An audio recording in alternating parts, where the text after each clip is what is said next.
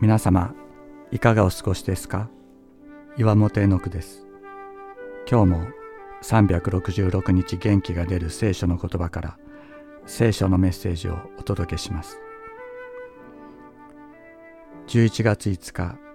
目に見えないものが見える時。私は若い時パプアニューギニアの奥地ミカイジャングルに言語調査と伝道に行きましたが最初の時は毎日のように金を数え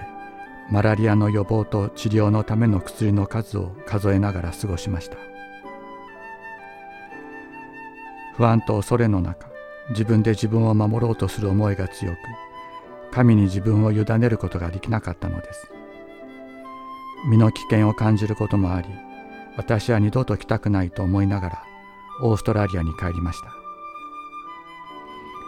そんな私を神は導き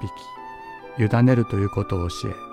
また神の国と神の義を第一に求めるとはどのようなことかを教えるため私を再びニューギニアの奥地に連れ戻されました。目に見えない霊の世界が見えるような不思議な奇跡的な出来事を通しキリストは今もご自身が生きておられることを証明していかれました。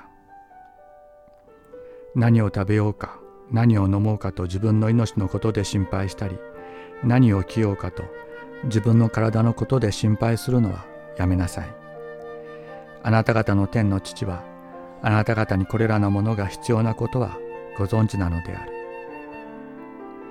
神の国と神の義をまず第一に求めよ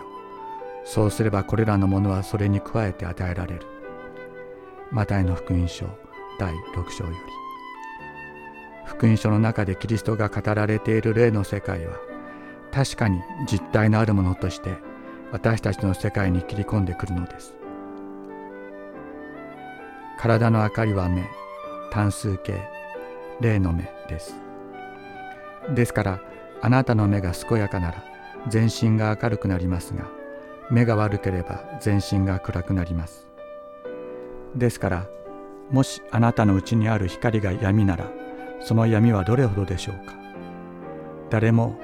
二人の主人に仕えることはできません。一方を憎んで他方を愛することになるか一方を重んじて他方を軽んじることになります。